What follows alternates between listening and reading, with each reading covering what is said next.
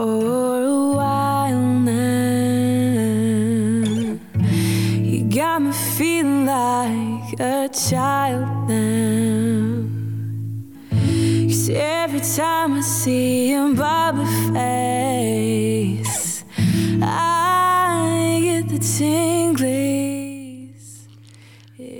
tous, bienvenue dans notre émission Balance ton fil sur Cause Commune 93.1 FM à Paris en Ile-de-France ou sur Cause Commune, cause-commune.fm partout ailleurs. You make me smile. Please stay for a while now. Just take your time wherever you go. The rain is falling on my window pane, a safe place. Undercover, staying dry and warm. You give me feelings that I adore. They start in my toes, make me crinkle my nose. Wherever it goes, I always know. You make me smile, please stay for a while now. Just take your time wherever you go. But what am I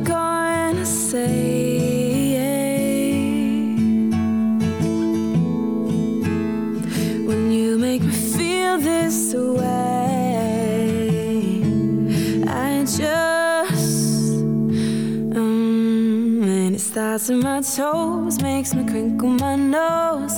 Wherever it goes, I always know. You make me smile, please stay for a while now. Just take your time wherever you go.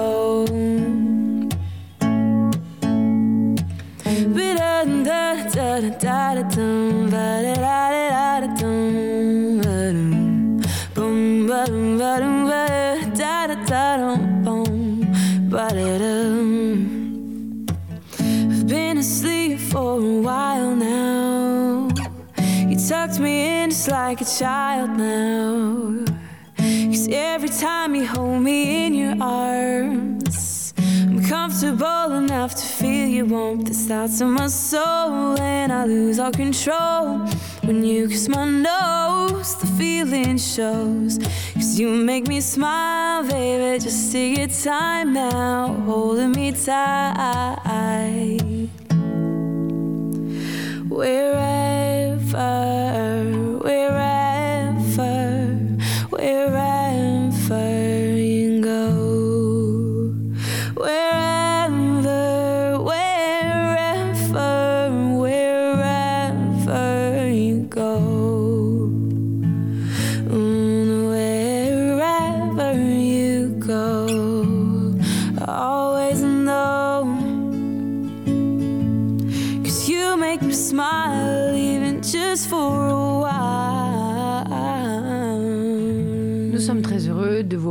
sur Balance ton fil en plateau aujourd'hui. Victoria, Anissa et notre invité. Alors on a une invitée pour la première fois dans Balance ton fil, Léa Stro, qu'on est très très content d'accueillir. Donc on va tout de suite commencer avec euh, des sujets et c'est Anissa qui s'y colle la première. Oui, alors euh, moi ce matin, je suis tombée sur un, un post de Courrier International qui fait des sortes de petites vidéos en fait euh, avec des sujets très courts, mais pour résumer un petit peu ce qui s'est passé dans la semaine dans le monde. Et en fait, le premier sujet m'a vachement intéressée, c'est sur euh, Precious Adams, qui est en fait une jeune danseuse de 23 ans et qui est un peu considérée en ce moment comme l'étoile montante du ballet national anglais et qui s'avère être une jeune femme noire. Et en fait, euh, c'est pas un fait anodin euh, dans la danse classique parce que c'est un milieu dans lequel il y a très très peu de femmes noires qui sont représentées. Par exemple, jusque récemment, elle, elle, elle sign- elle signale que jusque récemment, bah, il était impossible de trouver des chaussons pointes de couleur marron. Il y en a que des roses parce que c'est censé être adapté en fait à la, à la couleur des, enfin, des danseuses blanches pour pas que ce soit trop De la euh, peau. de la peau voilà Mhm. pour pas que ce soit trop trop euh, voyant. Et voilà, en septembre, elle a annoncé dans cette même veine que elle, refusait désormais de porter, euh, elle refuserait de porter des collants couleur rose aussi parce que c'est pas adapté à sa peau, parce que c'est dans la même, idée quoi, et, euh, qu'elle trouve que voilà, ça n'a pas de sens. Et euh, c'est une prise de position qui lui a valu beaucoup beaucoup de critiques dans tout le milieu de la danse, qui est en fait un, milieu qui est quand même très hum, attaché à la tradition. Euh, et voilà, et en gros, bon, elle, elle est aussi, euh, elle est elle fait absolument partie, elle, fait, elle est danseuse classique depuis très longtemps, elle a reçu pas mal de prix, le prix de Lausanne, et en ce moment c'est un peu la, enfin je crois la Solis, ou je sais pas très bien comment ça, ça, s'est hiérarchisé dans le ballet. Mais voilà, en ce moment, c'est elle est un peu sur le devant de la scène.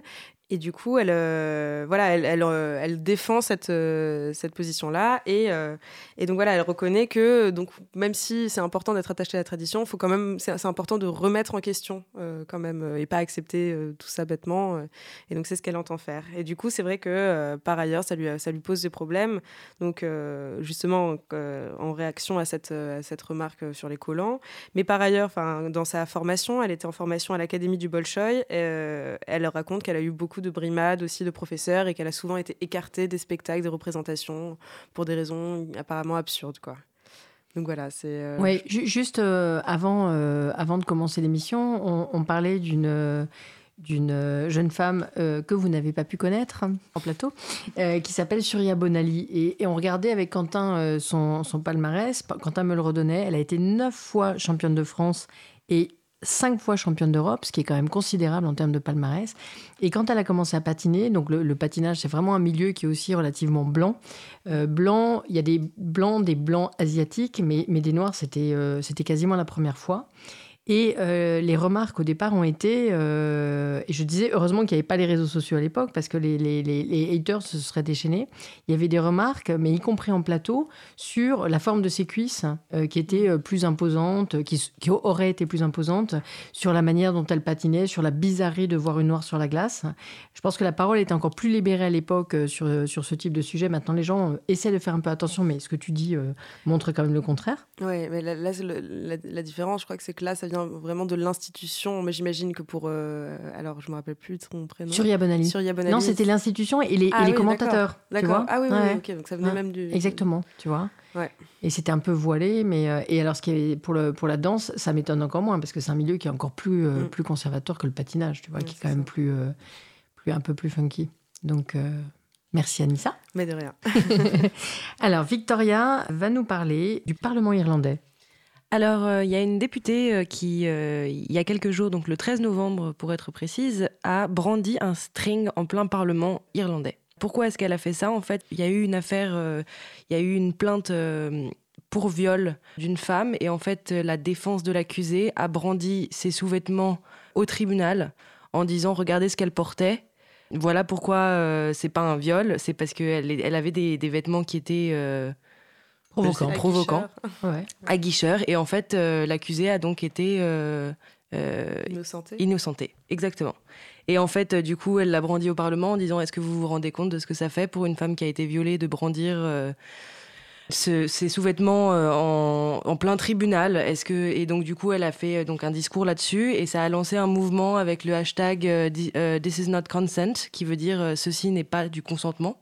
Et en fait, il y a plein de femmes qui, du coup, euh, sont, euh, ont posté des photos de leurs sous-vêtements euh, en ligne et également sont descendues dans la rue pour dire que, voilà, la façon dont on s'habille, messieurs et, mesdames, les censeurs, messieurs dames qui non qui ne qui, qui pensent que la façon dont on s'habille est une justification pour une agression sexuelle. voilà, c'est c'est pas le cas.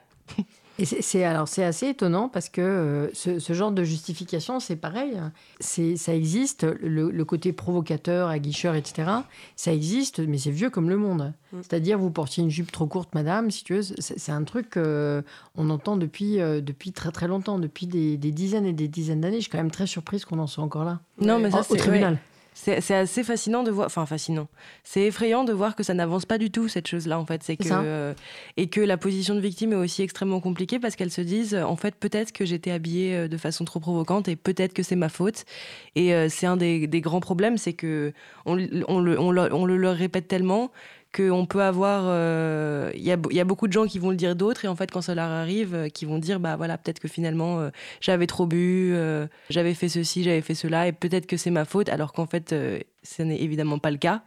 une agression sexuelle n'est jamais de. la responsabilité n'est jamais sur l'agressé. Et euh, c'est très compliqué. Moi, justement, euh, j'avais j'ai entendu parler de cette histoire et cette députée qui a brandi ce string en plein Parlement, elle cite une étude où elle, elle raconte, mais je pense que comme dans beaucoup d'autres pays, mais que seulement 10% des viols étaient signalés en Irlande, justement, du fait de ce, bah, je pense plein de raisons, mais la honte déjà qui empêche certaines femmes de se déplacer. Et puis voilà, peut-être effectivement, enfin, faire ce genre de. Cette avocate ne sert pas du tout la cause, parce qu'en plus c'était une avocate. Donc c'est ça, c'est une, femme. Oui, c'est une femme. C'est une femme. enfin, je sais pas si ça change grand chose, mais. Euh, c'est un peu sidérant de la part d'une femme. Voilà, quand même. Ouais. Et euh, que du coup, voilà. J'aurais bien voulu lui demander à cette dame d'ailleurs ce qu'elle portait comme sous-vêtement au tribunal. Ouais. Mais qu'il y a beaucoup de, critères qui entravent, en fait, enfin, qui empêchent certaines femmes d'aller signaler ce, ce genre d'actes parce qu'elles se sentent pas légitimes ou qu'elles, voilà, peut-être qu'elles se, elles se trouvent des, des raisons. Elles essaient de trouver des raisons à ça. Et donc. Euh, voilà, dire que des vêtements peuvent être euh, justement les, les, les, slogans pendant cette mobilisation, c'était clothes are not consent. Les vêtements, c'est pas du consentement. Et un oui, c'est un oui, un non, c'est un non. Tu vois, ça n'a rien à voir avec la manière dont je suis habillée. Ouais, exactement. Ouais. Victoria, tu, tu, me, tu me parlais, j'ai plus le, le, le, nombre en tête, mais tu me disais que sur les campus américains, tu m'avais cité une statistique. Je crois que c'est 2 sur 5. Ouais, deux. Euh, c'est ce qu'on m'a dit. Il euh, faudra que je vérifie deux, parce deux que filles sur 5 ou deux filles sur 6, je ne sais plus exactement. Non, c'est sur 5. Mais 2 sur 5 euh, sont violés en campus américain. on est exposés à des, des, rapports non consentis sur les campus américains. Donc le chiffre est vraiment extrêmement élevé. Voilà, on en reparlera, on aura l'occasion d'en reparler régulièrement.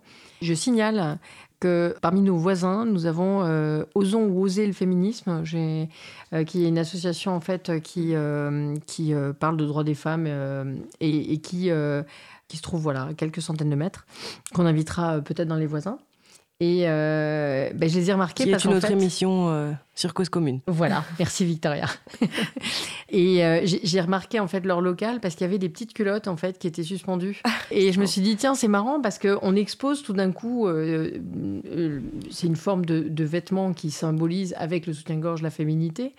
Et je me suis dit tiens c'est rigolo comme ça alors que c'est un c'est pas un local où il reçoit des personnes, c'est vraiment le local où il travaille quoi. Donc mm. j'ai trouvé ça assez amusant. Voilà donc j'espère qu'on aura l'occasion de les de les inviter et de les entendre. On va écouter un peu de musique. Et étonnamment, c'est moi qui ai choisi. Ça s'appelle L'odeur des joints d'Holidays. Cause commune, cause-commune.fm 93.1 Tu peux, tu peux, tu peux éteindre la lumière. Tu peux danser tant que tu veux. Et finir en poussière, je retiendrai tant que je peux. Tes mains dans l'atmosphère, l'odeur des joints, tous les matins me fout en l'air. Tu veux, tu veux, tu veux, tu veux toujours me plaire, monter le son tant que tu peux. Et jamais me faire taire, je l'écouterai tant que je peux. Ton hymne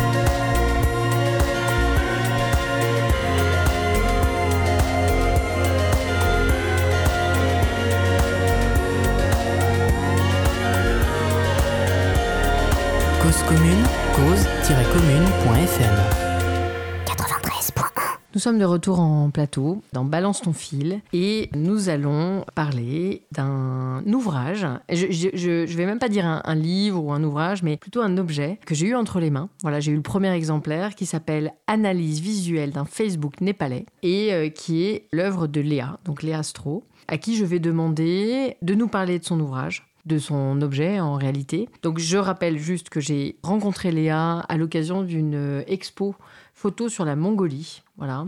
Et été assez surprise parce que en fait les, les photos n'étaient pas seules, mais il y avait des petits papillons en fait euh, sous, les, sous, sous, sous, les photos avec des textes. Ça me faisait un peu penser à Roland Barthes ou des choses comme ça. Enfin bon, et ça m'avait beaucoup plu. Bref, on a discuté. Et puis euh, je, je, viens d'avoir entre les mains donc ce, ce nouveau travail de, de Léa, qui est quelqu'un d'extrêmement créatif qui d'ailleurs fait de l'ethnologie euh, créative. Donc euh, bonjour Léa, on est très heureux de t'avoir.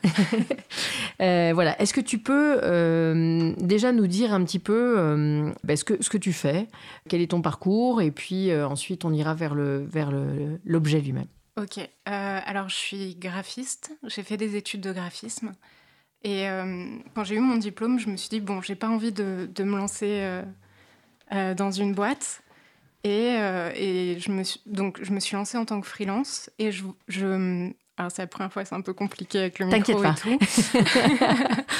et donc, je travaille six mois en tant que freelance euh, graphiste et je voyage ensuite deux mois dans un pays. Généralement, je reste euh, toujours, toujours au même endroit. Donc, en Mongolie, bah, je vais rester avec les gens, vivre avec eux, tout ça. Je suis partie pas mal en humanitaire aussi au Cambodge. Mhm.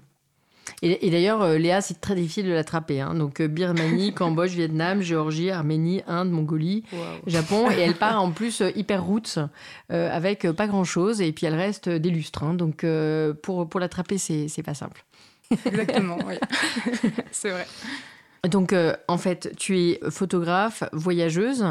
Et dans, sur le, pour, pour, euh, pour l'ouvrage dont on parle aujourd'hui, donc, tu es parti euh, au Népal. Au départ, je crois que c'était pour une mission humanitaire. Rappelle-moi le contexte. C'est ça. Alors, euh, je suis partie au départ un mois et demi pour une mission humanitaire avec les missionnaires de la charité. Et quand je suis arrivée sur place, on m'a dit ta mission est annulée, faute de moyens financiers. Ouais. Donc, étais censée faire quoi? J'étais censée travailler avec la petite enfance, ce que j'avais déjà fait au Cambodge, euh, et, donc bah plus rien. On m'a dit par contre tu peux travailler avec les personnes âgées, mais comme mes grands-parents étaient eux-mêmes en fin de vie, je me suis retrouvée là-bas et c'était trop douloureux. Donc je suis arrivée à l'hôtel et, je me suis dit bah qu'est-ce que je fais? Je suis là pour pour un mois et demi, j'ai plus rien. Et celui qui tenait l'hôtel m'a dit bah je pars euh, pour un pour un mariage, le mariage de ma cousine dans, dans un quart d'heure, prépare-toi et, et tu, tu, tu viens avec moi et on y va. Et en fait, ça s'est vachement bien passé. C'était vraiment super. J'ai adoré. J'ai pu, j'ai pu filmer, j'ai pu photographier. Et, euh, et, je pense le fait que je m'intéresse beaucoup à leur culture, du coup, ils, ils m'ont proposé de, de les accompagner euh, euh, à travers le pays pendant, pendant un mois. Quoi. Mais, mais du coup, le, dans l'hôtel, il y avait, des, il y avait d'autres personnes que toi? Ou, ou comment ça se passait? Alors dans l'hôtel, oui, il y avait une personne qui s'appelait Idriss, qui s'appelle Idriss. Et... Un voyageur, c'est tout. Un voyageur. Euh, témoin de Jéhovah. Et français aussi. Donc on était vraiment que tous les deux dans, dans cet hôtel qui était même pas dans Katmandou, dans Katmandou, même, qui était en banlieue de Katmandou. Donc vraiment assez isolé euh, au, voilà, au milieu des, des Népalais. Il est allé au mariage aussi, lui ou? Non, pas du tout. Et donc, tu t'es retrouvé, euh, tu, tu, me, tu, me disais quand on s'est parlé un peu que tu, du coup, tu t'es retrouvé dans, dans, leur intimité, mais y compris euh, dans la cuisine de l'hôtel. Enfin, puisqu'il n'y avait plus de raison que tu sois à table euh, comme voyageur, mais tu t'es retrouvé en fait complètement embringué, embringué dans leur vie quotidienne en réalité. Ouais, c'est ça, parce que du coup, je vivais à l'hôtel. Il y avait cet homme Idriss qu'on voyait à peine qui restait beaucoup dans sa chambre. Et, et, très vite, en fait, je me suis mis à vivre avec eux et, et je, ne mangeais plus dans, dans, la salle destinée euh, aux voyageurs, mais euh, dans les cuisines euh, avec tout le monde. Ouais. Ouais, Et donc c'est là que tu as rencontré Mipam. Et c'est là que j'ai rencontré Mipam, qui était le chauffeur de, de l'hôtel. Voilà, je précise que Mipam est un, est un pseudo, dans la mesure où Léa, en fait, a, a travaillé sur le, Facebook de Mipam. On, on, va rester avec ce pseudo, qui est d'ailleurs celui qui est utilisé dans l'ouvrage. Dans Donc, est-ce que tu peux nous parler un peu de, de, MIPAM? Quel est son, son milieu social? Euh, Qu'est-ce qu'il fait? Qu'est-ce qu'il hmm. faisait, etc. Ok. Bah, du coup, déjà aussi pour commencer, en fait, le, euh, le fait qu'il n'y ait personne dans cet hôtel, euh, ça fait qu'on est parti en voyage ensemble avec, avec c'est pas cool c'est pas cool de dire ça pour cet hôtel parce que du coup il y avait vraiment personne euh, on ne citera pas le nom de l'hôtel. Ouais. du coup, on a créé quand même des, liens d'amitié et on est parti euh, voyager entre autres en, Himalaya ensemble et c'est ça qui nous a rapprochés. Euh, et donc, quand je suis, je suis rentrée, j'ai continué à, avoir des liens d'amitié avec lui, mais via Facebook. Ouais. quelle était ta question? Non, je m'interrogeais un peu sur MIPAM. Tu, tu veux dire quelque chose, Anissa? Je, je, feuilletais en fait à côté l'ouvrage et du coup j'étais un peu fascinée par les photos euh, de paysages népalais, mais ça n'a rien à voir. non, non, on va, on va y venir, euh, on va y venir euh, très, très vite. Donc tu as hum, continué à rester en contact avec, tu, es, tu as continué à rester en contact avec Mimpam quand tu es revenu en France. Tu es toujours en contact avec, avec lui. Oui. Il, il est où aujourd'hui? En Finlande. En Finlande En Finlande. Et du coup, oui, alors, euh, bah, il a été chauffeur poids lourd pendant assez longtemps. Là, c'était le chauffeur de l'hôtel. Et je dirais euh, classe sociale modeste. Classe sociale modeste. Donc, tu me disais qu'il faisait, euh, qu'il avait beaucoup aimé ce métier, qu'il faisait des allers-retours entre l'Inde et le Népal. Et le Népal, c'est ça. Donc, chauffeur routier. Oui, il avait adoré ce métier-là, ouais. Voilà. Donc en fait, tu es rentré dans l'intimité des gens de l'hôtel et, de, et celle tout particulièrement de MIPAM. Oui. Pendant euh, combien de temps? Un mois. Un mois. Ensuite, vous êtes resté en contact. Et puis, euh, donc, combien de temps plus tard, tu t'es, tu t'es dit, je vais faire quelque chose de cette histoire que j'ai vécue au Népal, de ma relation avec Mipam, de... de euh, voilà. Euh, un an, un an et demi plus tard. Ouais. voilà, je m'ennuyais un peu, je traînais sur Facebook et je, cherchais sur quoi travailler et, voilà, j'ai vu ces posts qui étaient complètement différents de, tous les autres posts que, je voyais sur mon Facebook. Et, je me suis dit qu'il y avait quelque chose à faire avec ça, quoi.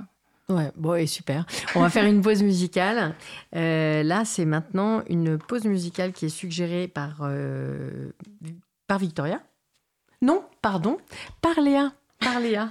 Léa, est-ce que tu peux nous dire ce que tu as choisi et nous dire pourquoi tu l'as choisi? Ok. Euh, alors, euh, quand, on, quand on était en Himalaya avec, euh, avec MIPAM, il y a un, moment où on s'est retrouvé complètement dans, dans la brume à marcher. On voyait pas un mètre devant nous. Il y avait un ravin. J'étais très, très apeurée. Et du coup, il m'a mis son MP3 dans les oreilles. Il m'a dit Écoute ça, t'inquiète pas, c'est 500 chansons d'amour. Voilà. Et du coup, quand on est rentré à l'hôtel, j'ai pris euh, sa clé USB avec toutes ses musiques. Et, ça, c'est une des musiques euh, qui faisait partie de, de son MP3. Alors, je, précise à nos auditeurs qu'elle faisait plus de 7 minutes et qu'on va la couper un tout petit peu plus tôt à 4 minutes et quelques, malgré euh, la beauté de cette musique indienne. Cause commune, cause-commune.fm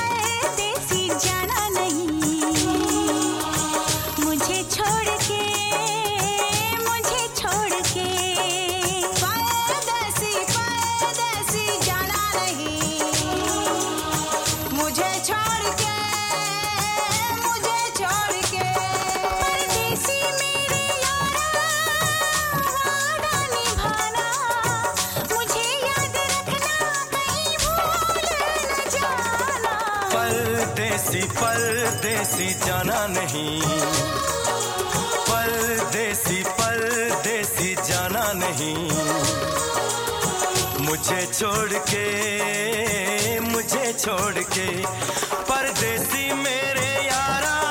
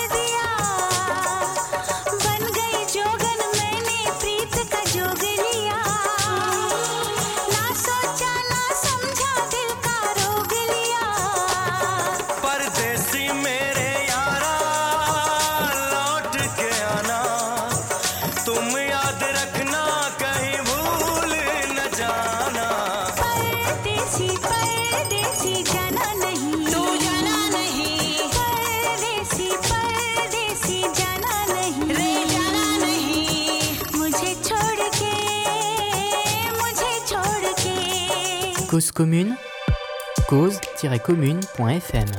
Nous sommes de retour en plateau dans Balance ton fil et nous parlons avec Léa de son ouvrage Analyse visuelle d'un Facebook népalais. Voilà. Donc on reprend, euh, on était, on parlait de, ta rencontre avec euh, avec Mipam. Donc le, le- comme tu le sais, l'émission Balance ton fil en fait euh, est une émission où des millennials en fait interrogent les réseaux sociaux et ça nous intéressait beaucoup de te poser la question de savoir, selon toi, puisque en plus tu, as, décidé d'en faire un ouvrage, selon toi, qu'est-ce qui diffère dans, l'utilisation qu'il a pu faire de Facebook? Déjà, est-ce que c'est une utilisation qui était euh, euh, an- ancienne? Est-ce qu'il était extrêmement habitué à se servir de Facebook? Est-ce que tu peux nous donner quelques repères en fait un peu temporels sur la manière dont il s'est approprié l'outil réseau social depuis le Népal? Euh, oui. Alors, euh, du coup, euh, sur Facebook, on voit quand les gens euh, l'utilisent pour la première fois ou se, se connectent pour la première fois. Donc, il, il s'est inscrit sur Facebook pour la première fois en 2010. Ouais. Mais il a commencé à, à l'utiliser réellement en 2014. Je crois qu'entre 2010 et 2014, il a posté quatre images en tout. D'accord.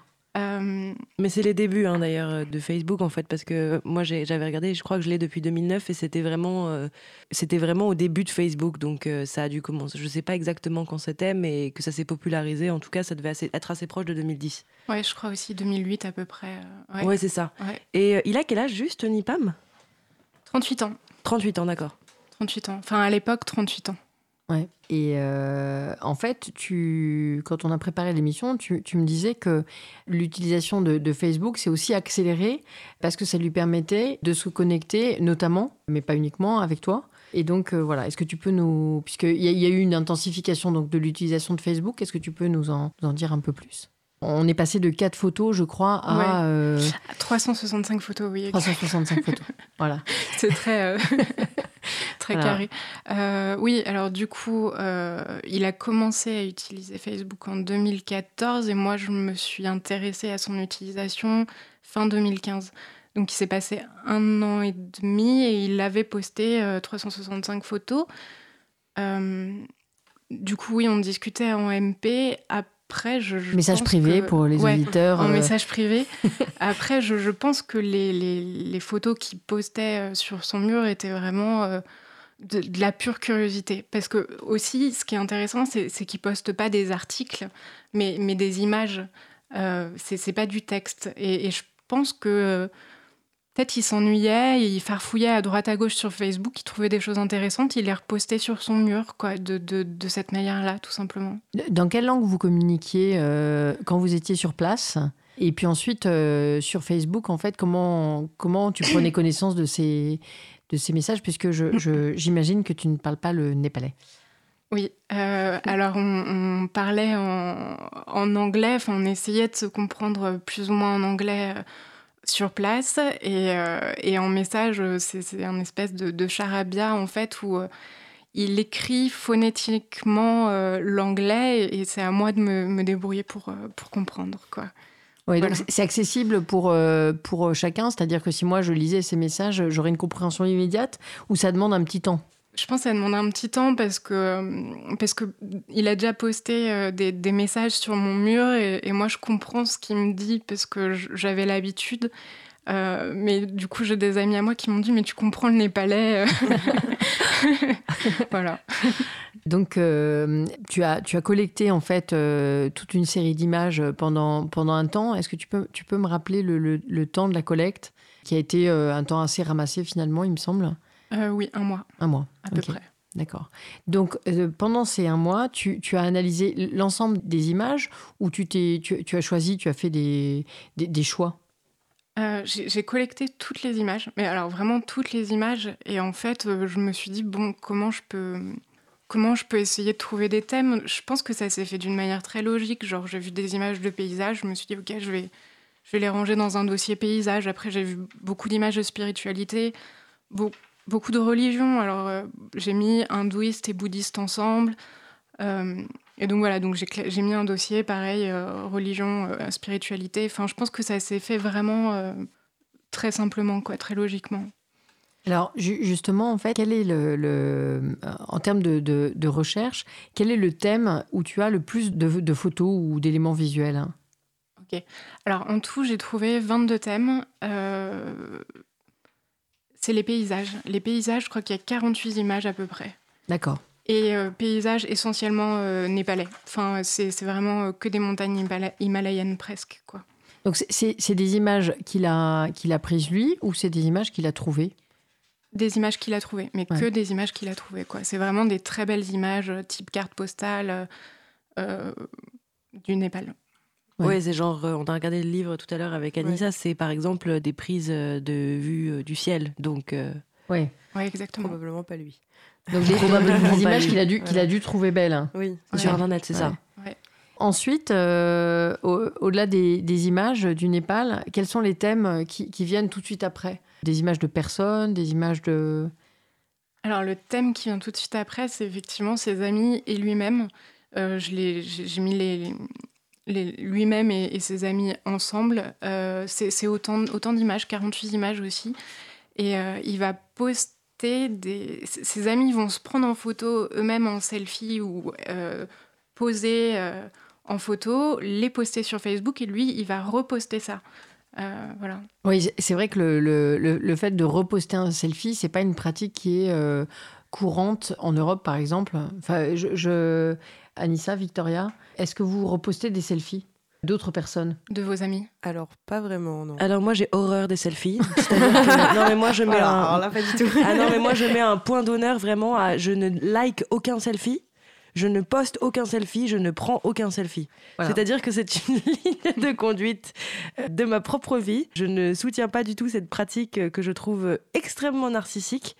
Et en même temps, euh, mais ça c'est à titre personnel, hein, c'est pas du tout. Euh, oui, parce qu'on va revenir à mi-pas, c'est-à-dire qu'on va pas nous faire 10 minutes sur le selfie. Hein. Je veux dire, ça va pas être possible. Non, non, mais les selfies, la, question était vraiment, euh, le, la question était vraiment de savoir si certains de vos amis, par exemple, pas forcément vous, mais postaient, repostaient des selfies d'autres personnes. Donc ça, non. Non, non, mais c'est vrai que c'est étonnant. Enfin, je sais pas, j'ai peut-être eu un moment d'absence, mais c'est que effectivement le selfie, c'est bah, le selfie, oui, c'est moi que je mets en scène et que je montre. Et du coup, c'est, ça, du coup, c'est, pas mal finalement de poster. Enfin, je veux dire, ça, bah, ça pourrait être acceptable.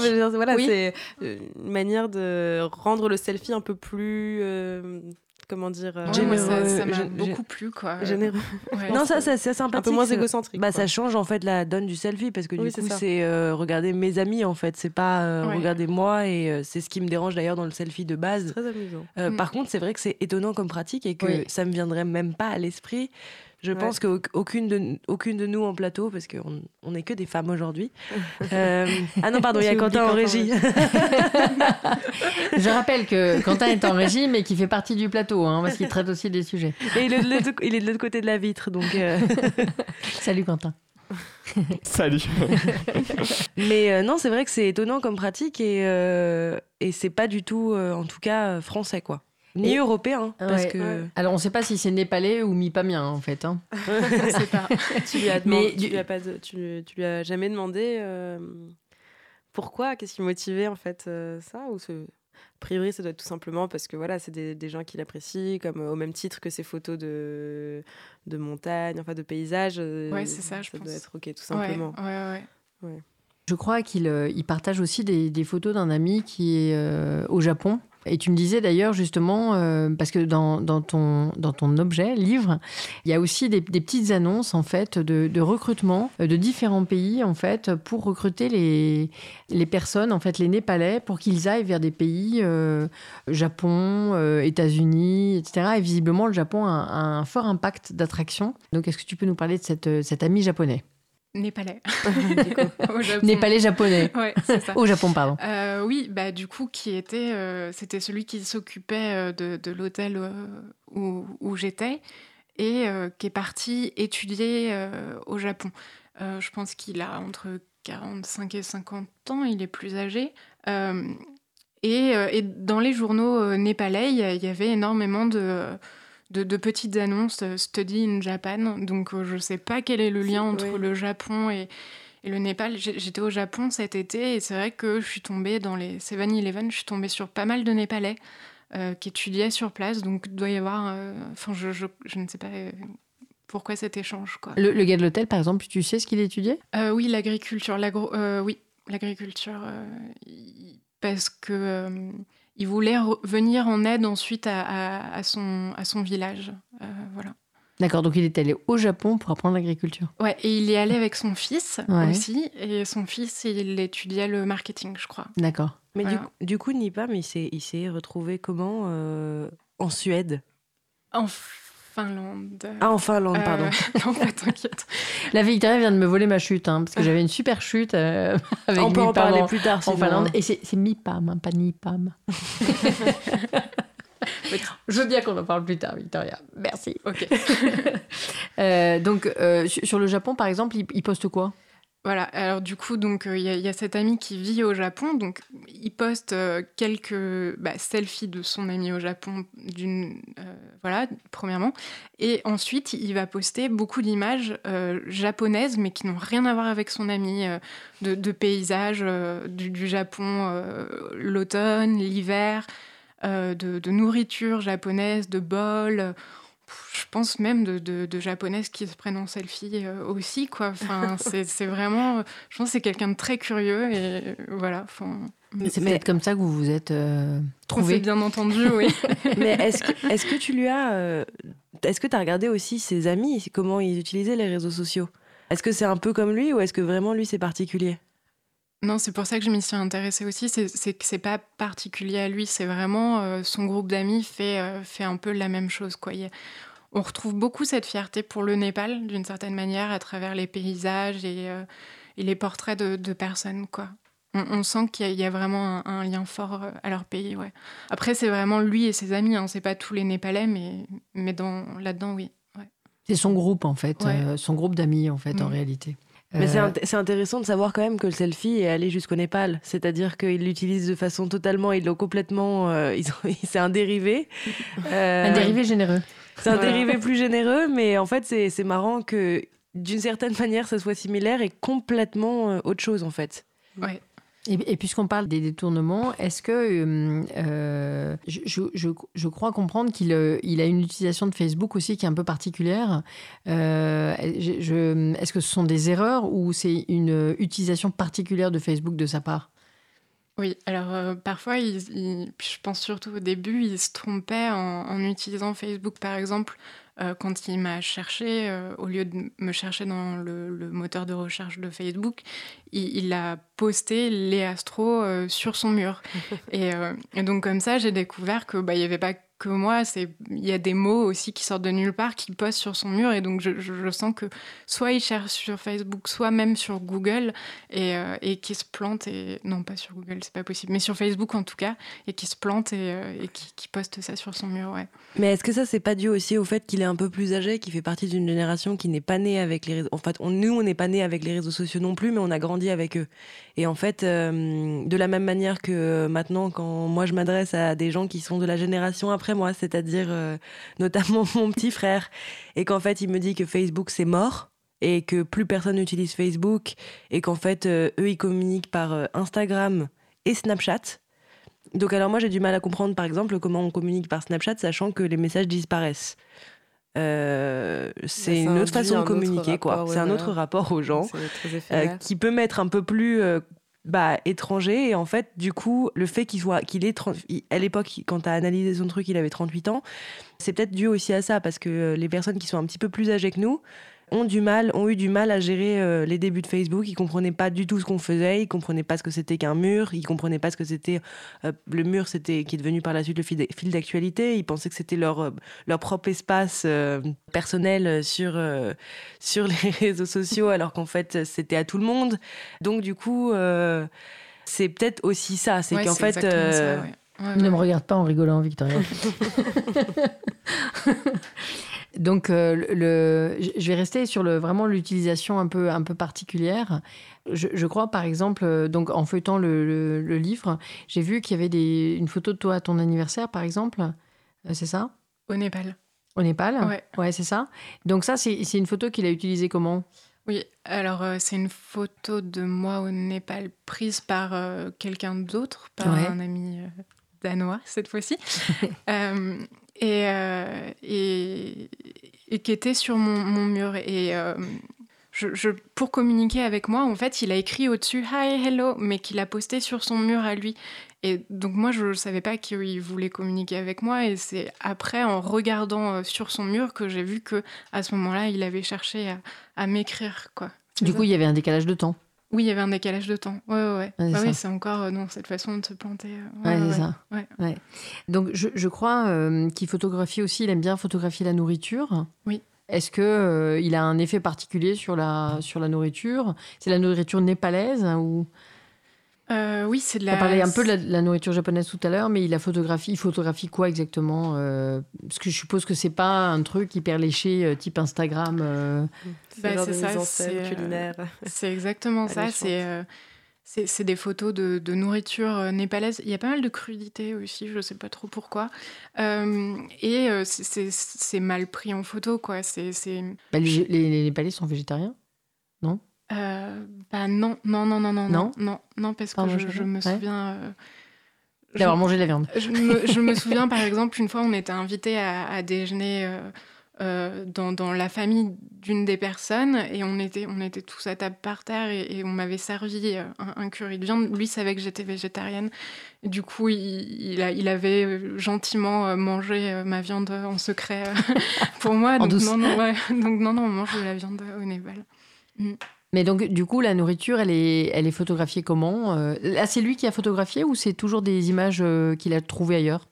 Alors là, je crois que c'est lui qui photographie et c'est tout à fait une esthétique, quoi. C'est vraiment, euh, enfin, ça, ça, ça, se veut, ça se veut esthétique. Je me sens méchante de dire ça. ça se veut esthétique, mais mais je dirais que ça ressemble un peu à nos images des années 90. Enfin, il n'y a, a, pas encore ce truc du, du très beau. C'est pas encore arrivé là-bas ou en tout cas c'est pas encore arrivé jusqu'à lui de, mettre des filtres, d'avoir des images très léchées, très esthétiques. On est encore dans, dans une image ludique, euh, plus mm. que esthétique. Et d'ailleurs, en préparant l'émission, c'est ce que tu m'expliquais, c'est que toi, tu viens d'un milieu de, gens qui sont euh, graphistes euh, ou qui viennent du milieu de la pub, etc., où l'image est vraiment euh, travaillée. On poste du beau. Ça m'a beaucoup intéressé quand on a discuté, parce que les, gens postent du beau et, du très beau et qui, qui donne à voir soit ce qu'on est, soit les endroits où on va, etc. Alors que là, dans les images qui sont dans ton ouvrage, il y, a des choses qui sont pas particulièrement belles. Par exemple, je pense à des décos de nourriture que, que nous, on trouverait avec nos critères occidentaux, bien sûr, hein, je, là je mets, je mets des guillemets, qu'on trouverait un peu moches en fait, mais qui sont, euh, bah, qui sont, euh, qui donnent à voir autre chose quoi. En même temps, je suis sûre qu'au final, euh, sa nourriture, après avoir pris la photo, était certainement meilleure que celle des Instagrammeurs et Instagrammeuses de ce monde qui prennent des photos pendant tellement longtemps qu'en fait, ils ne mangent pas parce que c'est froid. Donc en fait, non mais il y avait une Instagrammeuse qui avait dit je ne mange jamais mhm. chaud et en fait euh, ils se mettent debout sur la table. Enfin vraiment c'est n'importe quoi. Ils passent une demi-heure à réorganiser le couteau, la fourchette, la, la serviette. Donc euh, c'est peut-être pas très joli et euh, ça a l'air peu appétissant, mais je suis sûre qu'au moins c'est chaud. c'est sûr. Et, donc, on, va, on va poursuivre un peu. tu, tu m'as dit qu'il y avait aussi des choses sur la, sur la spiritualité. Tu en as parlé tout à l'heure. Ils il postent des images de quel type, en fait? Euh, alors, il poste beaucoup d'images, euh, j'ai peur de dire des bêtises, hindoues et bouddhistes. Ouais. Euh, j'ai pas, pas voulu faire deux catégories parce que j'ai eu peur de, de, de me planter. voilà. alors, il poste beaucoup d'images de, de, temples népalais, genre Bodhnath, qui est, qui est, qui est, je crois, le, le plus gros. non, c'est un des plus grands temples bouddhistes, je pense. Du Népal J'ai peur de dire une bêtise, ouais. ouais du, du Népal. Donc, euh, on, vérifiera. On vérifiera, quoi. Euh, mais c'est beaucoup des temples. Euh, c'est des images un peu ésotériques aussi. Genre, il y a une grosse tête de Bouddha qui flotte au-dessus des montagnes, des sculptures. Barack Obama qui reçoit une photo de, de, Bouddha et enfin voilà c'est ce type d'image là quoi. Donc au-delà de ses amis, c'est-à-dire de toi par exemple, il y a des images d'occidentaux qui apparaissent euh, dans, son Facebook, mais sous quel angle? Alors euh, oui, il y, a toute une catégorie euh, de, de, personnes occidentales, enfin une catégorie que j'ai créée parce qu'en fait, à chaque fois qu'il poste une image de personne occidentale, c'est une personne occidentale qui aide. donc, qui va donner ses chaussures à un enfant népalais. ça va être David Beckham qui porte beaucoup de poids sur son dos, je pense, pour aider euh, lors du séisme de 2015. Euh, enfin, voilà, ça, va être vraiment des, images, euh, l'occidental humanitaire, quoi. C'est ça. C'est, ça. Moi, j'ai une, question. tu l'as peut-être dit, mais est-ce que il poste donc beaucoup de, ces images et peu d'articles, mais est-ce qu'il y a des commentaires avec ce qu'il ce poste? Est-ce qu'il met des légendes ou un petit commentaire de sa part. Euh, je pensais par exemple. Pas du tout. Pas du tout. je pensais sur, surtout ces trucs de spiritualité, de temple, parce que ça vient, parce que ça vient généralement avec des messages. voilà, euh, religieux ou euh, Non, et c'est pour ça que je pense qu'il fait ça d'une manière complètement curieuse et presque désinvolte. Quoi. Il, poste ces images sur son mur, mais sans réelle conviction. Quoi. Il a trouvé mm. ça joli, il partage, et il n'y a, pas, a pas de contenu derrière, il n'y a pas un, message. Tu me disais aussi que parfois ils postent des, images que tu, as, que tu as postées et avec une mauvaise interprétation. Euh, notamment, je pense à un, croquis. Euh. Oui. Euh, par exemple, j'avais posté une image de, de Vouch où c'est ça se passe, je pense d'ailleurs en Himalaya, et, c'est un disciple qui va voir son maître et qui lui dit Je veux devenir numéro un de l'humilité.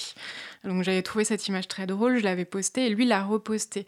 Mais euh, je pense qu'il y a vu euh, une image juste d'un disciple allant voir son maître et que, en plus, euh, l'écriture. Elle est, vraiment comprise dans l'image, donc il n'y a, a, pas de Google Translate possible, c'est vraiment l'écriture de Wooch. Euh, et, donc, du coup, je poste comme ça certaines images euh, et, il, y voit complètement autre chose parce qu'il n'a pas le, petit message, la petite boutade derrière. Quoi. Idem pour le pape, je crois. Oui, c'est ça. J'avais posté, euh, j'avais posté un article de, à l'époque de la Coupe du Monde de, de, de, de l'ancien pape et du nouveau pape en conversation autour de la Coupe du Monde. Et je pense que comme lui poste pas mal d'images bah, de, dévotion religieuse, je pense qu'il y a vu de ma part une dévotion religieuse aussi à ma religion, qui n'est pas ma religion. Quoi. Mm. Et tu me disais également qu'il s'intéresse aussi à des stars occidentales. alors on a parlé de David Beckham, mais au niveau de la chanson, quelque chose qui m'a beaucoup amusé. Ah oui, Céline Dion. Voilà, donc, euh, donc euh, Léa a pour mission de fouiller dans le MP4 de MP3 de, de MIPAM pour voir s'il y a beaucoup de Céline Dion, parce qu'en fait, je lui ai posé la question, elle ne savait pas. Mais euh, donc, à, ton avis, pourquoi il a mis une photo de Céline Dion? Peut-être que vous sauriez me le dire aussi. Je ne sais pas quelle image mm. Céline Dion a à l'international et peut-être, enfin, je ne sais pas. Ce que j'aime beaucoup dans le, dans le travail de Léa, et c'est ce qui est vraiment très intéressant, c'est qu'en fait, elle n'a pas questionné MIPAM euh, sur l'analyse qu'elle fait, l'analyse visuelle. C'est-à-dire qu'en fait, elle l'a fait avec lui. Euh, il a utilisé Facebook comme il l'entendait, et, elle a analysé euh, sans, sans le questionner. Ce qui fait qu'elle doit faire des, des, des, interprétations erronées, comme lui-même fait des, utilisations erronées de Facebook. Exactement. c'est hyper intéressant. J'ai l'impression, je n'ai pas encore eu le temps de regarder beaucoup le livre, mais je l'ai feuilleté, que l'analyse, elle est, tu fais pas spécialement de théorisation sur son utilisation de Facebook, mais c'est une sorte de recensement ou euh, en fait, ça a été quoi ta, ta démarche euh, Je vois que c'est classé par, il y a des thèmes, il y a des chapitres. Euh, c'est selon les thèmes qu'il aborde ou bah, c'est ça en fait, c'était tellement différent de ce que je voyais défiler sur, sur mon mur et j'ai voulu voilà, j'ai voulu comprendre et, je me suis dit, ok, donc beaucoup de paysages, de religion, euh, beaucoup d'humanité. Je crois que c'est ce qui m'a touchée en fait, et c'est que j'ai eu envie de faire ce projet. C'était euh, toute l'humanité qui se, dégageait euh, de ce qu'il pouvait poster. Euh, voilà, enfin, c'est plein de compassion, euh, son, son, Facebook, alors que nous, peut-être, en France, on va être dans une démarche peut-être un peu plus narcissique, où mm. on va vouloir mettre en avant notre savoir ou notre culture, ou, ou les, les, beaux restos dans lesquels on va, ou, euh, ou les belles fringues qu'on porte, ou des trucs comme ça, quoi. Bah, J'ai l'impression que pour lui, en fait, les réseaux sociaux, c'est plus un, un, outil de partage, alors que pour nous, c'est un outil de... je veux montrer, notamment avec l'arrivée d'Instagram, parce que c'était un petit peu moins ça sur Facebook, même si c'était euh, je veux vous montrer que c'est bien euh, ma vie et tout ça. C'était quand même plus soft qu'Instagram parce qu'en fait Instagram c'est maintenant l'image est très belle mm. et Facebook c'était un peu plus euh, je poste mes, mes, mes, photos et mes vidéos de vacances, de mes soirées, de mes machins. Ça, tu as toujours hein, quand même des ouais, photos. mais déjà on le fait beaucoup moins parce qu'en fait Facebook c'est plus public qu'Instagram parce qu'Instagram on sait qu'on peut tout bloquer et que les gens ne peuvent ne peuvent pas avoir accès. Facebook, même s'il me semble que maintenant Instagram appartient à Facebook, donc en fait nos données nos données sont quand même euh, assez publiques euh, euh, parce qu'il y a régulièrement des problèmes. Là, Facebook a eu un gros problème parce qu'il y a des données qui ont été volées à des utilisateurs et utilisées par et ça s'est reproduit à, plusieurs reprises. À plusieurs reprises, donc du coup, voilà. Et euh, sur Instagram, euh, les gens ont plus tendance à faire des images qui sont très belles, plus que sur Facebook. Et en fait, euh, avec l'apparition de filtres aussi, c'est arrivé avec Snapchat, ces filtres. Maintenant, il y en a sur Facebook et Instagram, mais c'est pas pareil. Et en fait, tout est rendu plus beau. C'est-à-dire que quelque chose peut être moche, il peut, ça peut être un palmier avec derrière un monceau de de, de, déchets et tout ça. Et en fait, ils vont prendre euh, juste le palmier avec leur, leur, leur, verre de, avec un cocktail. Et en fait, on a l'impression que c'est beau et ça se trouve, c'est tout pourri. Et en fait, c'est ça, les réseaux sociaux maintenant euh, en Europe beaucoup. C'est-à-dire qu'on prend des trucs qui sont franchement pas forcément transcendants et en fait les gens les rendent magnifiques et parfois on donne à voir en fait et parfois oui, c'est mm. ça et parfois moi je me suis retrouvée face à des paysages où je me disais mince c'est magnifique j'aimerais bien avoir une photo parce que ça serait instagrammable instagrammable, instagrammable. c'est pareil et euh, en fait, euh, je prends une photo et je me dis, mais c'est moche, quoi. Il aurait fallu que je sois avec quelqu'un qui sait prendre des photos d'un certain angle, qui sait comment rendre une piscine plus grande. Euh, mm. c'est toute une, une, science. Moi, du coup, je, juste une petite remarque rapide. Je serais curieuse de voir, du coup, quel effet ça fait, en fait. parce qu'on a tous eu, je sais pas, mais des, moi, des, des, gens qui me racontent, ou même moi, tu vois, parfois quand je traîne sur Facebook et que tu regardes la page de quelqu'un qui, justement, est très actif et met beaucoup en scène et met des belles images et a l'air d'avoir une vie fantastique et que tu commences à questionner, toi, mais qu'est-ce que je fais moi à côté. Alors qu'en soi, bah, c'est que une image. Enfin, parfois, ça, il y a une part de réalité évidemment, mais que voilà, c'est on présente sa vie comme étant un, voilà une géniale et, et, donc voilà, bon, ça fait voilà un truc sur l'effet que ça fait sur les gens qui regardent ces pages. Ça serait, ça serait marrant. Et, je m'arrête là. Il y a pas mal de. Moi, je voulais juste rajouter une petite, un, juste un petit truc, c'est que il y a la, la plupart des gens à qui j'en ai parlé qui postent le plus, mais en fait, ils sont les gens postent plus quand ils sont déprimés. Et ça, c'est un truc que je trouve euh, hyper intéressant. Ah c'est qu'en fait, plus les gens sont déprimés, plus ils postent. Parce qu'ils veulent montrer, euh, soit ils veulent prouver à quelqu'un, soit ils veulent euh, se prouver à eux-mêmes que ça va aller mieux, se, revaloriser, se, revaloriser, En fait, plus les gens vont mal, plus ils postent. Et moi, ça, je m'en suis aperçu aussi. Je poste très peu hein, sur les réseaux sociaux, mais ça m'arrive de poster quand ça va moins bien, bizarrement, que quand ça va bien. C'est-à-dire que je vais partir en vacances et vraiment m'amuser, je vais moins poster que partir en vacances et pas m'amuser. C'est. D'ailleurs, c'est marrant parce que vous avez, vous avez tous les, tous les, toutes les trois utilisé traîner. Sur... Non, peut-être pas toi, Victoria. Mais Anissa et Léa, vous avez utilisé traîner sur Facebook. Ah oui, parce qu'on y traîne, c'est tout. Comme on, traîne en pyjama, quoi. c'est vraiment ça, tu traînes sur Facebook en pyjama.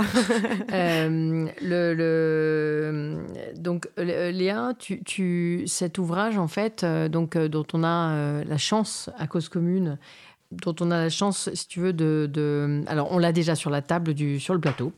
Cet ouvrage, c'est un ouvrage que tu, que tu vas emporter dans des, dans des galeries pour peut-être faire une expo. Quel usage tu, tu, veux en faire? Euh, Je ne sais pas encore. Euh, en fait, euh, c'est pas le premier ouvrage que je fais comme ça. Je travaille beaucoup de cette manière-là. J'ai interrogé la vie de ma grand-mère. J'ai interrogé d'autres Facebook aussi, mais de manière plus courte. Euh, par exemple, des, photos de Népalais, euh, des Népalais qui se prennent en photo avec, euh, avec des armes, qui se mettent en scène avec tout ça. un Indien qui, qui, voyage autour du monde, donc qui est assez riche et qui est toujours habillé pareil dans chaque destination et qui n'a jamais le sourire, alors que quand même il voyage autour du monde. Mais mais il y a, y a je sais pas pourquoi en Asie on sourit très peu sur les photos, il faut rester sérieux. Donc voilà, donc j'ai questionné aussi euh, d'autres Facebook. Euh, donc ça s'inscrit dans, dans, une démarche, euh, je sais pas, de, de recherche, quoi. Oui, beaucoup plus, beaucoup plus large. Et d'ailleurs, justement, on a utilisé tout à l'heure le terme de d'ethnologue. Tu travailles d'ailleurs souvent avec des, des, ethnologues qui ont, qui ont regardé ton travail. Oui, en graphisme. Ouais. ouais. Et alors, ils en ont pensé quoi? Euh, bah, ça, ça, leur a beaucoup plu euh, et il y a une ethnologue euh, notamment qui, qui est en lien avec le Brésil beaucoup sur Facebook. Et par exemple, MIPAM poste énormément d'images assez violentes de gens pendus, morts. ou torturés, tout ça. Et elle me disait que bah, dans ses contacts brésiliens sur Facebook, il y avait ça aussi beaucoup. Quoi. Donc parfois ça, se recoupe avec euh, d'autres nationalités, d'autres façons de faire que nous on n'a pas en France, mais qu'il y a beaucoup ailleurs. D'ailleurs, je, crois que tu me disais que MIPAM a des, j'ai cru en voir aussi des, des photos de d'Afghans. Oui, euh, oui, oui, oui. étonnamment. Ouais, ouais, de, notamment une petite photo euh, d'une Afghane, je crois, sous la pluie. un peu une, photo un peu miséreuse donc vraiment c'est ouais il y, y, a vraiment un lien quoi ouais ouais ce qu'on se disait pardon, hors plateau, mais euh, c'est peut-être intéressant d'en reparler, c'est qu'effectivement, c'est un autre rapport à, la violence. Euh, comme on, le disait, genre nous, on poste très peu, ou alors c'est pour parler des situations où il y a des conflits, mais on essaye d'évacuer un peu la violence de nos réseaux. Il n'y en a pas beaucoup. Et c'est vrai que moi aussi, dans mes amis Facebook, c'est souvent des personnes d'origine étrangère. J'ai un ami syrien. Bon, alors, bon, c'est un peu tout trouvé, mais il poste souvent des vidéos de la Syrie où c'est des images très, très violentes. Et, et euh, on a moins ce, moins ce, rapport-là. Et peut-être, euh, comme tu me disais, que c'est. au Népal, la violence est un peu plus présente et un peu partout. c'est ça. C'est euh. un, un, rapport à la mort qui est moins caché. Chez nous, c'est très anesthésié. On on la cache beaucoup. Là, là comme au Népal, on, peut mourir beaucoup plus facilement pour tout et n'importe quoi. Du coup, c'est vrai que, que c'est moins choquant pour eux de poster ça. Quoi. Mm. Merci beaucoup, euh, Léa. voilà, on va attendre la suite avec beaucoup d'intérêt. On espère que tu nous donneras des nouvelles. Et euh, je vais passer la parole à Victoria pour une brève sur les SDF écossais. Ben, je vais, je vais le faire alors. Donc, euh, je dois vous dire que Victoria est un petit peu contrariée puisque j'avais annoncé une chute sur MIPAM en Finlande et que je ne l'ai pas faite. Alors, je vais la faire. C'est ça, merci. Pourquoi MIPAM est-il en Finlande? Ok. oui, donc bah, je, il travaille en Finlande dans un restaurant népalais. Voilà. Euh, Qu'est-ce qu'il poste euh, aujourd'hui? Voilà, et bah il continue à poster des images euh, de, du Népal. En fait, il poste pas tellement d'images. Il en poste quelques-unes des, images de Finlande, mais il continue à poster surtout des images de paysages népalais et de ses amis au Népal. Merci beaucoup. C'est marrant de refaire une sorte de, bah, de, voir son Facebook à nouveau dans quelques années. L'évolution. Si, finalement le fait de vivre en Finlande aurait un peu influencé. Parce que, bah, en plus, moi, j'ai quelques personnes aussi qui sont euh, des gens qui ont, euh, qui ont migré en France et en fait, euh, qui ont sur leur Facebook, je vois que leur Facebook change au fur et à mesure de leur arrivée en France. C'est-à-dire qu'au début, c'était vraiment hyper différent. Et maintenant, je les vois avoir des poses qui sont plus françaises, avoir des posts qui sont plus français et c'est intéressant, ouais. Donc voilà, je vais continuer juste rapidement avec mon euh, mon poste sur euh, du Forum économique mondial sur un village. Je, crois que Victorien a fait son livre de chevet. Oui, ouais, mais j'adore. Mais pour la première fois, je l'ai dit en français parce que normalement, je dis le World Economic Forum, donc on, appréciera tous ce, Il y a de la progression culturelle, Victor. C'est ça. Donc c'est un village en Écosse pour les sans-abri qui a été donc euh, mis en place par une chaîne de cafés et de restaurants qui en fait a décidé que voilà, ça suffisait, il y en avait assez, qu'on prenait pas assez soin des sans-abri. Euh, dans un pays comme l'Écosse où en plus euh, c'est pas très très grand, il euh, n'y a, a, pas énormément non plus de population. Et en fait du coup ils ont mis en place un un petit village. Donc j'en parlais hors plateau avec Anissa et on se posait les questions sur. Euh, bon, elle répondra peut-être après, mais euh, sur euh, qu'est-ce que c'est, quelle est l'idée derrière, parce qu'en fait en les mettant tous ensemble. Mais donc dans l'article ils expliquaient que c'était l'idée, c'était en fait de leur donner un toit et de leur dire bah voilà vous avez vous avez une maison sur la tête et en fait il y avait un monsieur qui était interrogé, un, un, un, un ancien sans-abri, pardon, donc qui était interrogé et qui disait en fait euh, moi j'ai eu besoin d'avoir un, toit sur la tête parce que si je buvais il y a beaucoup d'alcooliques euh, qui sont qui, de sans-abri qui sont alcooliques pour passer le temps et en fait il disait c'était impossible pour moi jusqu'au moment où j'ai eu un toit sur la tête de régler mes problèmes parce qu'en fait tant que j'avais pas de toit sur la tête je ne pouvais pas régler mon problème car mon problème était en partie dû au fait que je n'avais pas de toit sur la tête mmh. donc voilà c'est j'espère que vous avez compris ce que je voulais dire c'était, mais donc du coup, ils ont construit quelques maisons. Euh, donc c'est encore assez petit. C'est au nord d'Édimbourg. Et c'est euh, le donc euh, le, la, chaîne s'appelle Social Byte. Et ils travaillent avec une autre association qui, qui, les aide un peu aussi à, à, mettre en place tout ça. Et ils ont excusez-moi, je regarde dans mes notes. Ils ont ouvert donc en 2012. Ils ont, je crois, cinq magasins et un restaurant. Mhm. Et en fait, leur restaurant, c'est, euh, si j'ai bien compris sur leur site internet, c'est un restaurant haut de gamme. Donc c'est pour euh, des clients euh, qui, ont plutôt, qui sont plutôt assez aisés financièrement. Et en fait, tous les mardis, c'est réservé aux sans-abri. Donc en fait, tous les mardis, le midi et le soir, les repas sont pour les sans-abri. Et dans leur restaurant, il y a aussi la possibilité de payer un repas pour un, un sans-abri éventuel qui, pourraient se, présenter pour avoir de la nourriture. Et en fait, euh, d'ailleurs, sur leur site internet, ils ont une photo avec Georges Clounet. Donc, euh, quand ils disent haut de gamme, en fait, c'est du vrai haut de gamme, je pense. Et. Euh, oui, ce que je voulais juste dire, pardon, après j'ai fini, c'est y a, ils, ils, disent qu'ils ils distribuent 100 000 produits alimentaires, enfin donc c'est de, la nourriture et des boissons par an, et ils sont en contact avec 300 sans-abri par semaine. Donc voilà moi, j'allais dire, je suis assez étonnée en fait par cette entreprise qui vient d'un, bah, d'une chaîne de restauration et de café. Déjà, je trouve ça étonnant que ce soit une entreprise privée qui s'occupe d'un problème qui a priori, euh, enfin, qui est politique. Enfin, c'est pas forcément politique et social. Politique et social, oui, c'est ça principalement. Donc, je, Alors juste, ouais, les terres qui ont été, les terrains qui ont été euh, utilisés pour construire donc ces, ces maisons de sans-abri, en fait, elles sont, elles appartiennent quand même euh, au conseil. Donc c'est, des trucs qui étaient inhabités. C'est d'initiative privé, du coup. C'est d'initiative privée, mais c'est avec l'aide du, du, gouvernement écossais, je pense. Hein. Et puis, c'est quelque chose qu'ils utilisent pour faire euh, leur pub également, je suppose. non, parce qu'en fait, c'est une, une, NGO, enfin une, une ONG. Une ONG, d'accord. Mais, mais, ce qu'on se disait effectivement hors plateau que tu as évoqué, c'est que c'est aussi, euh, de, deuxième chose qui me, qui me dérange un peu, c'est le fait de mettre, faire une sorte de village pour sans-abri et de les, de les, de les parquer. De les parquer en quelque sorte. Enfin, c'est le mot est peut-être fort, mais ça fait un peu ghetto, quoi, ghetto pour sans-abri. Ou et comme tu dis, il y a un resto de luxe qui a priori pas pour cette clientèle-là, mais il y a des horaires pour les sans-abri, des jours pour les sans-abri. Je, trouve que c'est quand même un peu dangereux à, long terme, en fait, mm. d'avoir d'isoler cette partie de la population parce que voilà, c'est alors j'en parlerai une autre fois parce qu'on n'a plus trop de temps et qu'on a encore euh, plusieurs sujets, mais euh, on va voir si on a le temps de tous les faire.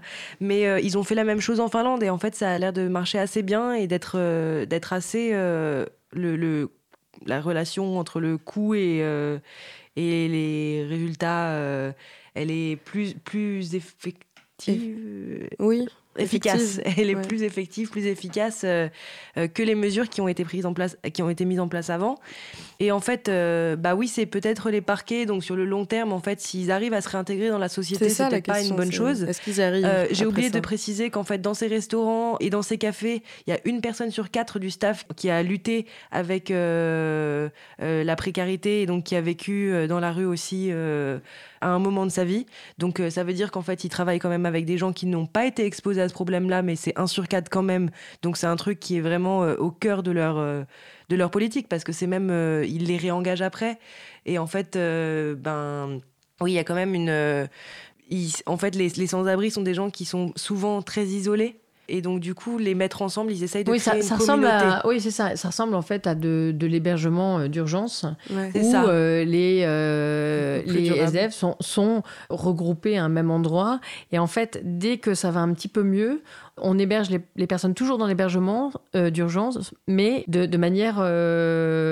temporaire. non pas temporaire, mais géographiquement, en fait, dispersée. Mm.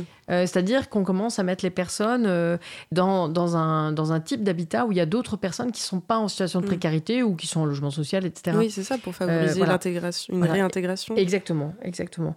Donc en fait, le... alors je voudrais juste parler de la, pratique des cafés suspendus qui a commencé mm. en Italie, mais qui se, qui se, qui se libère un peu et qui, et qui s'étend maintenant.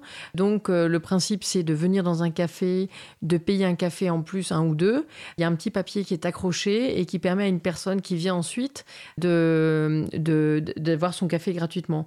Donc c'est rapproché aussi à des, d'initiatives parisiennes comme le Carillon, où les personnes viennent avec un petit euh, ticket pour, euh, pour avoir euh, une consommation. Il y a, y a les sandwichs suspendus aussi, ou les soupes? Euh, oui, il n'y a pas que les cafés. Ouais, je connaissais moins. c'est ce qu'ils font aussi. Bah, c'est ce qu'ils font aussi là sur. c'est ce que je disais. Donc dans le restaurant, c'est qu'il y a la possibilité de payer un repas pour un sans-abri. Et là, je regarde Quentin. Euh, quand est-ce qu'on a le temps de faire un dernier petit sujet ou il faut qu'on se quitte malheureusement? On, a le temps même de faire une pause musicale et de refaire deux sujets après. C'est formidable. Alors, euh, tu vas nous lancer euh, la musique et puis on se retrouve juste après. À tout de suite.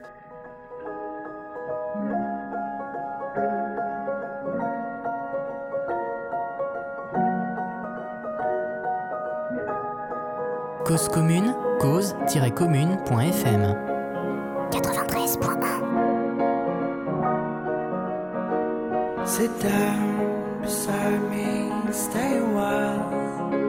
Let our hearts do their parts. With wine words to meet the hours. So the day never starts. That's what I want. That's what we need. That's what we want. That's what we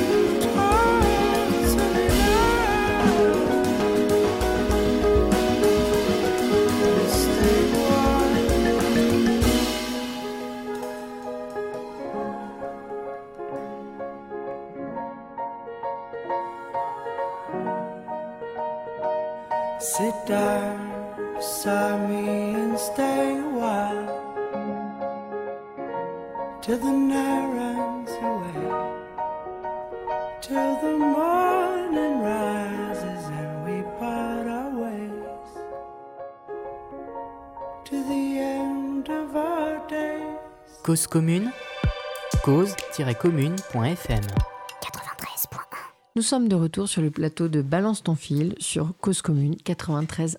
Je crois que Quentin euh, va maintenant nous parler de... Je vous laisse découvrir. On va entendre d'abord une petite vidéo, si tu peux la lancer, Je Quentin. m'appelle Lucie, j'ai 26 ans, je suis séropositive et aujourd'hui je vais vous parler de ma vie avec le VIH. Cette euh, petite vidéo est assez euh, caractéristique euh, des vidéos faites par Brut. C'est souvent des, les, vidéos qui sont des brutes, entre guillemets, brutes originales, c'est-à-dire les vidéos que Brut crée avec sa rédaction. Ce sont des vidéos un peu comme ça, où, où la personne se présente elle-même, contrairement à beaucoup de reportages où c'est le journaliste qui la présente.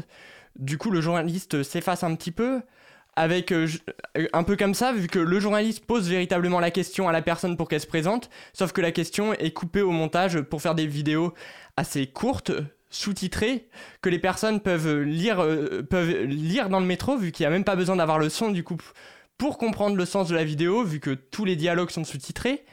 Ce sont souvent des, des sujets de, société, notamment les sujets environnementaux, tout ce qui concerne les discriminations, des sujets un peu santé comme celui-là. Et euh, il y a... Oui, euh, Florence Alors moi, j'ai envie de te poser plein de questions. Euh, donc, on, on a décidé ensemble, Quentin, de, de- de parler de temps en temps des, nouveaux- des nouveaux acteurs. Alors, Brut, ça fait un petit moment euh, qu'ils sont là, mais Oui, c'est une nouvelle rubrique. Ça fait deux ans qu'ils sont là. Ils sont là depuis novembre 2016. Merci beaucoup, Quentin. Donc voilà, en fait, on s'est dit, on, a- on va s'intéresser aux, aux nouveaux acteurs. Donc, Combini, Brut, Loopsider, etc. Puisque avec l'émergence des, des réseaux sociaux et la, dimi- la diminution en fait de l'écoute par votre génération, euh, notamment hein, des millennials, de la télé en linéaire, en fait, euh, il y a une explosion de ces, de ces formats courts. Voilà. Donc, euh, Quentin va nous parler un peu de, de Brut. Donc, comme il le dit, il y a, il y a des brutes euh, thématiques. Moi, par exemple, je suis le brut fil brut nature. Et puis, Quentin me disait que très récemment, en fait, il y a la création d'un brut. Dis-moi, Quentin. oui, lundi, il y a, y a Brut China qui a été lancé, vu qu'il y avait déjà Brut India, Brut America pour les États-Unis. Et c'est assez compréhensible qu'ils aient lancé euh, Brut China, puisque c'est un pays avec une population assez impressionnante. Et Brut India, c'est un des bruts qui fait le plus de vues sur Facebook, avec plus de 943 000 likes. Voilà, donc, donc du coup, euh, alors que je suppose que c'est relativement récent. Donc, Quentin, euh, ce qu'on se disait, c'est bah, finalement, on voit ces vidéos, on en consomme beaucoup, mais qui sont les, les gens qui sont derrière Brut? Ce sont, ce sont beaucoup des personnes qui étaient déjà dans le monde des médias, dans le monde des médias traditionnels, qui ont beaucoup, pour la plupart fait, fait de la télé. Notamment parmi les cofondateurs, il y a Renaud Levan Kim, qui, qui, qui, était réalisateur pour le Grand Journal sur Canal+. Ouais, très très connu, euh, un grand, euh, grand monsieur du, de la télé. Hein. Ouais. Grand grand producteur. Euh. Il y a également, en tant que directeur éditorial pour Brut, Laurent Lucas, qui, qui est un, un, ancien rédacteur en chef adjoint pour le Grand Journal également. Ouais. Il y, a, également euh, parmi les cofondateurs Roger Coste, l'ancien patron de la régie publicitaire de Canal+. Ah oui, donc c'est un repère de l'identité canal un peu euh, chez Brut. Oui, c'est l'identité canal en fait, c'est ça parce que c'est. Euh, y, compris il y a des petites animations en fait. Euh, là, je, regarde Léa qui est graphiste, mais il y, a même des petites animations en fait, bon, qui sont assez simples, mais qui rendent la vidéo très vivante. C'est-à-dire qu'ils alternent des paroles, donc souvent qui sont sous-titrées. Donc c'est vrai que c'est très facile, même s'il y a du bruit dans le métro, etc. On, on voit bien de quoi il s'agit. Des petites animations graphiques, et puis euh, voilà, la question que, que je, je poserais peut-être à Quentin, c'est. Euh, alors, je ne suis pas sûre que tu aies, réussi à trouver l'info parce que euh, moi-même, je me suis perdue. C'est quel est le pourcentage de contenu original et, le, et Parce qu'il y a beaucoup de choses qui circulent. Je me souviens que. Est-ce que c'est sur Brut que tu nous avais parlé d'un lion afghan? Voilà. C'est-à-dire qu'il y a beaucoup de choses qui sont euh, bah, qui émergent comme des nouveaux contenus, et puis finalement on regarde la date en haut à gauche ou en haut à droite, je sais plus, et il y a marqué 2017 ou des choses comme ça. Donc est-ce que tu peux nous raconter un peu bah, C'était euh, beaucoup plus vieux que ça. Hein. L'histoire que j'avais racontée, c'était une histoire en fait qui remontait à il y a 11 ans, et la vidéo était euh, de 2000 bah, La vidéo, elle devait être de cette année. Mais, en, fait, mais en fait, le truc, c'est que du coup, on n'est pas au courant. Il y a un espèce de l'espace spatio-temporel. Euh, on n'est plus dedans. Et en fait, du coup, on a une information qui nous paraît nouvelle parce que l'image est nouvelle. Euh, c'est ça. Et le, le, réseau, même le, le, le, format est nouveau. Euh, donc, on peut pas, on se dit pas sur le moment. Et en fait, du coup, au final, si on ne fait pas attention, on se rend pas compte que l'information, elle peut je, dater. dater d'il y a 20 ans. Quoi. Moi, ça, ça m'est arrivé d'ailleurs. Et même pour Balance ton film, il nous en fait de présenter comme nouvelles bah, des choses qui étaient euh, assez anciennes, puisqu'il y a donc quand même un, recyclage d'autres contenus. Mais pour des raisons de droit peut-être, euh, le, finalement les contenus originaux sont en train visiblement de remonter. Alors raconte-nous encore un euh, peu. vu qu'ils utilisent en plus régulièrement dans, leurs, dans, leur, dans leurs vidéos des, vidéos d'archives qui, qui, mêlent avec de, nouvelles, de nouveaux contenus qui ont été tournés actuellement. Et, notre, et Hop, donc. Euh, ah, moi j'adore le hop. Et vous n'avez pas vu justement l'apparition des feuilles. Hein. donc, euh, aussi, une autre information que je voulais donner, c'est notamment concernant leurs finances, puisque euh, un tiers de leurs revenus proviennent de France Télévisions. Ah ça c'est très intéressant. Puisqu'ils sont en partenariat avec France Télévisions pour pouvoir, pour pouvoir diffuser leurs vidéos ouais sur, euh, sur France Info. Ouais. Et, France et ils utilisent également la régie publicitaire de France Info pour euh, pouvoir euh, négocier leur, contrat avec Facebook pour les contrats publicitaires. Oui, donc en fait, c'est très intéressant parce que ce truc dont on se dit en le regardant, tiens, c'est assez malin, etc., on s'aperçoit, alors moi, au, bout d'un moment, je me suis dit, mais c'est quand même massif la production de vidéos, etc., on s'aperçoit qu'il y a vraiment du monde derrière et puis des capitaux. Tu as pu regarder un peu les finances, alors c'est peut-être pas encore public ou... Donc euh, concernant les finances, l'année dernière, ils ont eu moins d'un million d'euros de, retombées euh, sur, pour l'année 2017. Et selon, selon une annonce d'un des cofondateurs euh, aux échos en, mai dernier, c'était il prévoyait quelques millions d'euros à la fin de cette année. Ouais, et d'ailleurs peut-être euh, c'est pour ça on va bientôt se quitter, mais c'est peut-être pour ça que maintenant les vidéos de Brut sont très souvent coupées par de la publicité. Oui, euh, ils ont un contrat pour les vidéos qui durent plus de 3, plus de 3 minutes. Ils ont un contrat pour qu'au bout d'une minute, il y ait ce qu'ils appellent des ad breaks. Mhm. avec en gros quelques secondes de publicité au, bout d'une minute. C'est ça, mais moi j'ai trouvé d'ailleurs que les pubs étaient assez, assez longues. En, même temps, c'est aussi le, deuxième tiers de leurs revenus. C'est ça, exactement.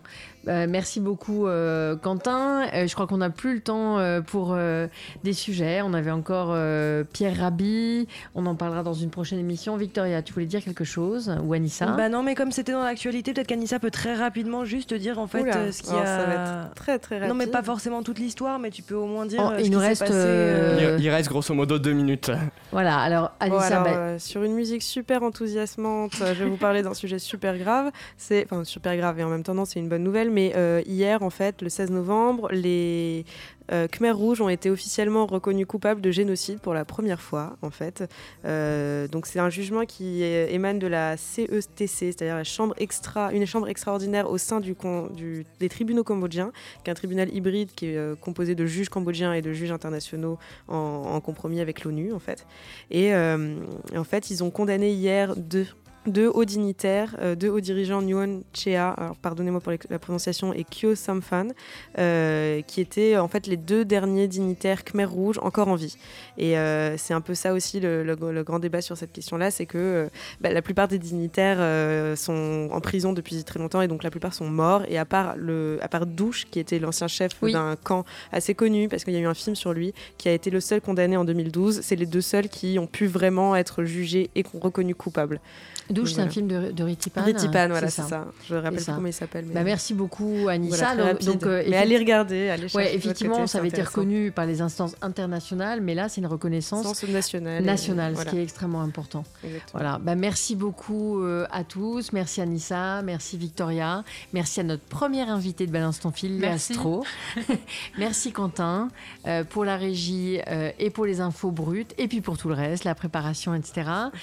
on se retrouve la semaine prochaine avec beaucoup de plaisir. À très bientôt. Salut.